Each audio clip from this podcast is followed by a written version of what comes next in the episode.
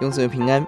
今天我们一起思想历代志上第二十九章最后一章，大卫吩咐众民要起来建造圣殿。二十八章是对众首领所罗门的吩咐，二十九章就是对以色列众人的吩咐。一到九节，大卫激励弟兄姊妹要起来奉献；一到五节，大卫以自己的奉献为榜样。他不但把国家所累积的金银奉献，他更把自己在困难中所积蓄的奉献出来，而且发出惊天动地的呼唤。第五节。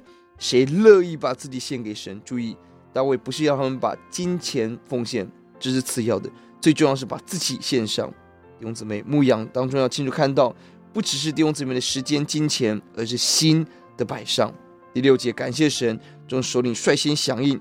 这些人不但是百姓、军事的领袖、政治领袖、家族领袖，他们也是属灵的领袖。十到二十一节是大卫的颂赞，带动人所有人的颂赞。我们研究大卫的颂赞祷告，十到十三节是称颂神尊大能力、荣耀强盛、威严国度丰富尊荣；十四到十七节是感恩与奉献，啊，自己谦卑而为着能够奉献，众民能够奉献来感恩，并且他把从主而得的献给主。十八到十九节他呼求神，使众人和所罗门归向主，遵守主的命令，建殿。这个次序让我们看到很重要，颂赞带来了感恩，感恩呼求神带来更大的荣耀，这是我们荣耀人生的正向循环。颂赞、感恩与呼求神得到更大的荣耀。直到二十一节，百姓在大卫的鼓励下学习颂赞，学习敬拜。二十一节次日，在没有提醒教导的时候，甘心乐意奉上许多的祭物，表达感恩。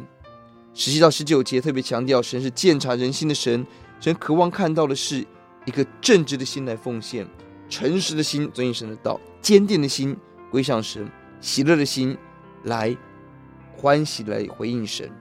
所罗门顺利的即位，大卫带着荣耀丰富过世，刻画出一个属灵人，神对他爱及对他极大的怜悯。要节的第十四节。